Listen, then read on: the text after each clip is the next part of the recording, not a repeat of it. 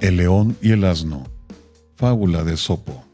Se juntaron el león y el asno para cazar animales salvajes. El león utilizaba su fuerza y el asno las coces de sus pies. Una vez que acumularon cierto número de piezas, el león las dividió en tres partes y le dijo al asno, la primera me pertenece por ser el rey.